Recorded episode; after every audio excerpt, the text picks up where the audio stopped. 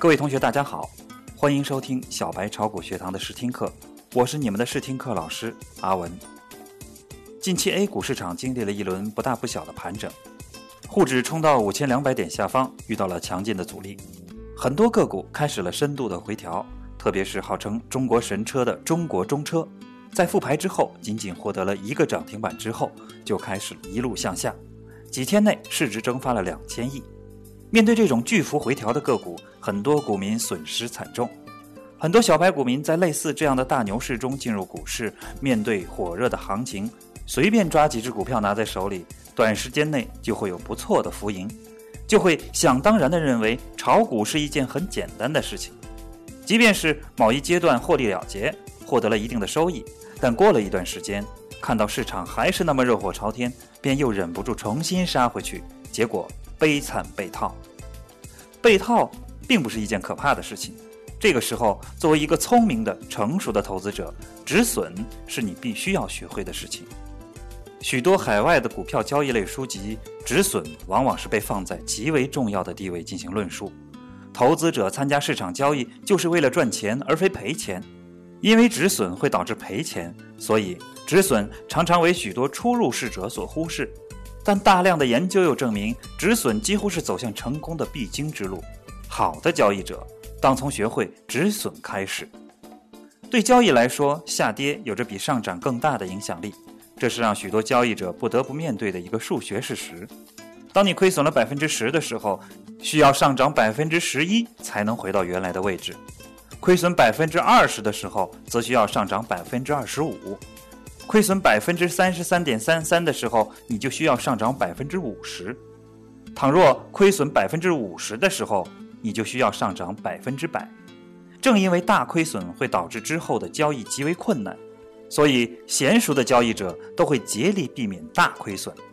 而避免大亏损的一个重要办法，就是在犯错但未演变成大亏损之前离场，也就是止损。只有尽早止损，才能远离可怕的下跌恶魔。当然，许多初入市的交易者不愿意止损，他们甚至会以巴菲特作为榜样，为自己不止损寻找理由。但问题就在于，巴菲特是进行价值投资而非交易，这两者是截然不同的。巴菲特清楚地知道自己所持有的股票的真正价值，所以对其而言，下跌的确是低价入场的好时机。更重要的是，巴菲特的大量现金储备和通过保险公司经营获得的源源不断的现金流，是其能够介入低价市场的关键。而这对于力图在高卖低买中博取差价的交易者而言，显然是不可能做到的。其实，即使是价值投资者，因为看错估值加上没止损而吃药的，也不是少数。最著名的自然是曾经几十年打败标普的 Bill Miller。他最终因为在次贷危机中对大量的金融股越跌越买而吃了大亏，只能看着近百元的股票最终跌到只剩几元。会娴熟地利用止损的投资者，往往把一次正确的止损视作盈利。他们会觉得，一个投资本来会亏损百分之二十，但是在亏损百分之五的时候就止损离场了，那么就相当于赚到了其中的百分之十五的差价。这无疑是一种非常有益的心理建设。那么有人会问了，该如何止损呢？我该设立什么样的止损点呢？这里又有什么门道和学问呢？今天，阿文老师就给你们介绍一些关于止损的学问。第一，严格设定止盈点和止损点。一般投资者很难把握股价何时到达极点，因此不能妄想用足行情，买个地价卖个天价。只要有适当的利润，就可以及时的买进或卖出，设置自己能承受的，而非遥不可及的止盈点和止损点，会帮你稳稳的拿到可赚得的差价，最大限度的降低损失。如果发现找错了对象，应该当机立断止损出局，千万不要陷在里面。止损降低风险的关键，请牢记以下两点：第一，必须设定止损点，永远不要没有设定止损就开始一笔交易。没有只赚不赔的股票，投资股市要时时刻刻提高风险意识。最起码的风险意识就是买入前确定自己可以赔多少，也就是设定止损点。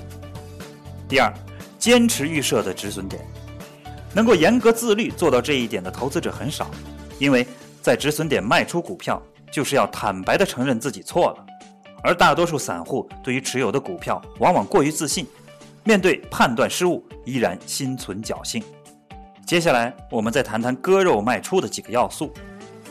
止损的最终目的是为了保存实力，提高资金利用率，避免小错铸成大错，甚至全军覆没。没有止损意识，就等于没有正视错误的勇气，也就失去了探索成功之途的可能。止损是股市交易中保护自己的重要手段，必须坚持，但又要灵活地掌握。投资者在买入股票被套后，首先面临的问题就是必须在卖还是留之间做出选择。这个时候，投资者可以根据以下八个要素来考虑：第一，资金管理的硬性规定。即交易损失总金额不能大到持有本金的某个百分比，比如百分之十或者是百分之二十，以及每笔交易所允许的最大损失额度，这是投资者必须要考虑和遵循，而与市场状况无关的最基本因素，也是设定止损的最基本标准和最后底线。要素二，根据投资者购买该股票事先计划的风险与回报的比例所设定的止损点来判断。要素三，迅速判断该股票的买入行为是投机性买入还是投资性买入。如果是投资性买入，只要公司基本面没有变坏，可以不必关心股价一时涨跌而继续持有。要素四，迅速判断该股票的买入操作属于抄底型买入还是追涨型买入。如果是追涨型买入，一旦发现判断失误，要果断的止损。要素五。迅速判断这次买进是属于短线操作还是中长线操作，认清自己是属于稳健型投资者还是属于激进型投资者。做短线最大的失败不是一时盈亏多少，而是因为一点失误就把短线做成中线，甚至做成长线。不会止损的人是不适合短线操作的。第六，迅速判断买入时大盘指数是否处于较高的位置。大盘指数较高时，特别是市场中获利盘较多时，要考虑止损。要素七，迅速判断个股的后市下跌空间大小，下跌空间大的要坚决止损。要素八，分清主力是在洗盘还是在出货，如果是主力出货，也要坚决止损。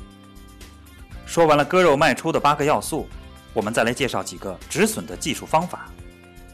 首先说说定额止损法。定额止损法是指将亏损额设置为一个固定的比例，一旦亏损大于该比例时，就及时卖出。它一般适用于两类投资者：一是刚入市的投资者，二是风险较大市场中的投资者。定额止损的强制作用比较明显，投资者无需过分依赖对行情的判断。止损比例的设定是定额止损的关键，通常有两个因素确定：一是投资者能够承受的最大亏损。这一比例与投资者心态、经济承受能力、盈利预期有关。二是股价的随机波动，这里指在没有外界因素影响时，股价自然波动的幅度。定额止损比例的设定是在这两个因素里寻找一个平衡点，这是一个动态的过程。投资者应该根据经验来设定这个比例。一旦止损比例确定，投资者可以避免被无谓的市场波动震出局。接下来我们说说技术止损法。技术止损法是将止损设置与技术分析相结合，剔除市场随机波动后，在关键技术位设定止损位，从而避免亏损进一步扩大。这一方法要求投资者有较强的技术分析能力和自制力。实战中，设定技术止损可参考以下几点：一、股价跌破前一个交易日的中间价；第二，股价跌破前一个交易日的最低价。第三，股价跌破五日成本均线；第四，股价跌破上升趋势线；第五，股价跌破前期横向整理的支撑位；第六，股价跌破前期震荡收敛形成的底部支撑价位。如果说技术止损法对于小白股民来说理解起来有一定困难的话，那么我们接下来再来看看无条件止损法。无条件止损是指不计成本夺路而逃的止损。当市场的基本面发生了根本性转折时，投资者应摒弃任何幻想，不计成本的抛出，以求保存实力，择机再战。接下来还有趋势形态止损法，这种方法是随时分析股价运行形态，一旦发现股价出现破位形态，则坚决止损。具体形态包括：一、股价跌穿上升趋势线或下降支撑线；第二，股价跌破顶部附近的最低价位；第三，股价跌穿上升通道的下轨；第四，股价跌穿上涨过程中形成的跳空缺口。这个跳空缺口，也就是开盘价超过上一日最高价的空间。最后一种，止平法。止平法指的是绝不让自己已经盈利的股票变成被套的股票，而是当股价滑落到保本价时坚决卖出的一种操作技巧。这种方法与止盈或者止损的不同之处在于，股民把自己的保本价值设置为坚决卖出价。这是一种可以有效防止手中所持有的股票由盈转亏、避免被套的投资止损的技巧。刚才我们谈到了止损法和止平法，接下来我们再谈谈止盈法的技巧。止盈法的技巧有两种，第一种方法是静态止盈，即由投资者设定目标价位，一旦达到坚决止盈；第二种方法是动态止盈，即当持股有盈利时。由于股价上升趋势完好或题材未尽等原因，还有上涨动力，应该继续持股，直至股价回落到某一标准时再予卖出的操作。其位置的设定标准有以下几种：第一，价格回落幅度，若股价比最高价减少百分之五到百分之十，具体的比例依市况而定，这个时候止盈卖出。第二，均线破位止盈，股价。从上向下跌破重要的价格均线，比如五日线、十日线，将意味着趋势转弱，要立刻止盈。第三，技术形态止盈。当股价上升到一定阶段出现滞胀，K 线形成头部形态时，要坚决止盈。投资者在止盈时一定要果断操作，因为止盈是保证资金稳定增值的基础，而果断决策是有效实施止盈的基础。刚刚我们说了止损、止平、止盈的几种技术方法，那么有没有不能止损的情况呢？当然有，我们罗列了止损的十不要。第一，当股价严重低于价值时，不要止损。熊市中常常会出现非理性暴跌，一些具有投资或投机价值的个股会跌到平常可望而不可及的低价，这个时候投资者要有长线持有的耐心。切记不分青红皂白的止损。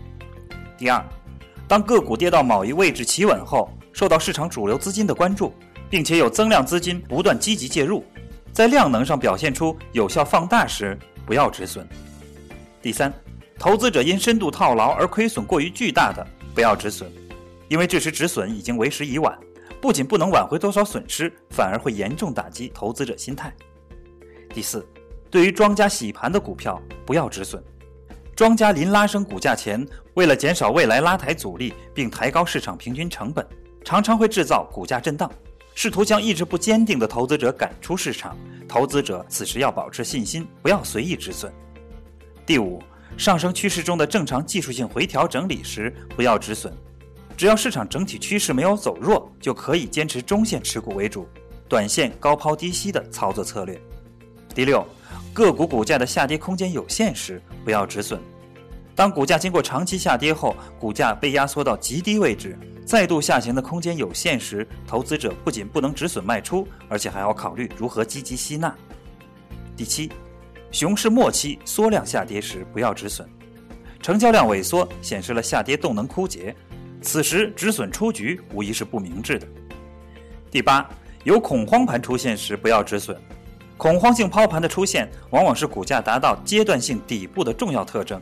投资者切忌盲目加入恐慌性抛售的行列当中去。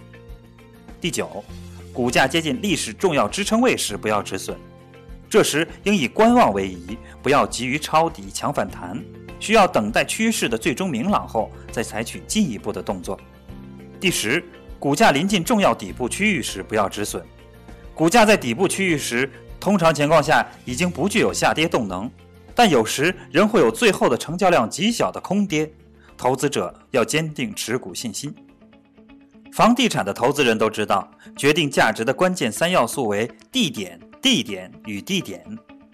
对于金融交易而言，成功的三要素则为认赔、认赔与认赔。如何框住失败交易的损失，其重要性甚至超过如何扩大成功交易的获利。关于出场策略，首先要考虑的就是在哪里出场才不至于造成严重伤害。唯有知道最糟糕情况下的损失，才可以考虑你可能赚多少钱。失败部位应该在适当的情况下尽快出场。如果你因为不愿意承担损失而坚持失败部位，这种态度绝非赚钱之道。学习如何认输，这是金融交易者所需要的最重要的知识之一。继续持有成功的部位，这一点虽然很重要，但除非你知道如何割舍失败的部位，否则就还有一大段路要走。对于资本充裕的交易者而言，只要处理得当，没有任何单笔交易足以造成致命伤害。坚持预先设定的止损，这点很重要，因为些许亏损不会伤及筋骨。如果听任亏损持续积累，必将成为一场灾难。首先要了解一点，亏损只代表某个部位失败，并不代表你的交易失败。每位交易者都难免发生一些亏损，这本来就属于交易程序的一部分。反之，在不合理的情况下，听任些许亏损演变为重大损失，这才是真正的交易失败。很多人认为认赔就等于承认自己的交易失败。实际上并非如此，这些人越早体会到亏损是一种常态，了解大约有半数的交易会以亏损收场，就越能及早以正确的态度处理失败部位。所谓的成功交易者，就是那些知道如何处理失败部位的人。不论你是多么笨拙的交易者，偶尔总会碰上赚钱的部位。所以，如果你知道如何把失败部位的损失局限在最小程度，就有机会成功。这意味着，只要成功部位的获利还在持续扩大，就继续持有部位。请注意，立即认赔并不代表你不给亏损部位任何反败为胜的机会。交易部位通常都应该有一些亏损的空间，但只要你察觉部位显然是错误的，那就应该立即出场。认赔的原则很简单，任何一笔交易都应该享有最大的获利潜能。但前提是不允许它对你构成真正的伤害。好了，今天的试听课就到这里。我们的试听课是在每周五的下午与大家见面，欢迎大家到时收听。同学们，我们下周五见。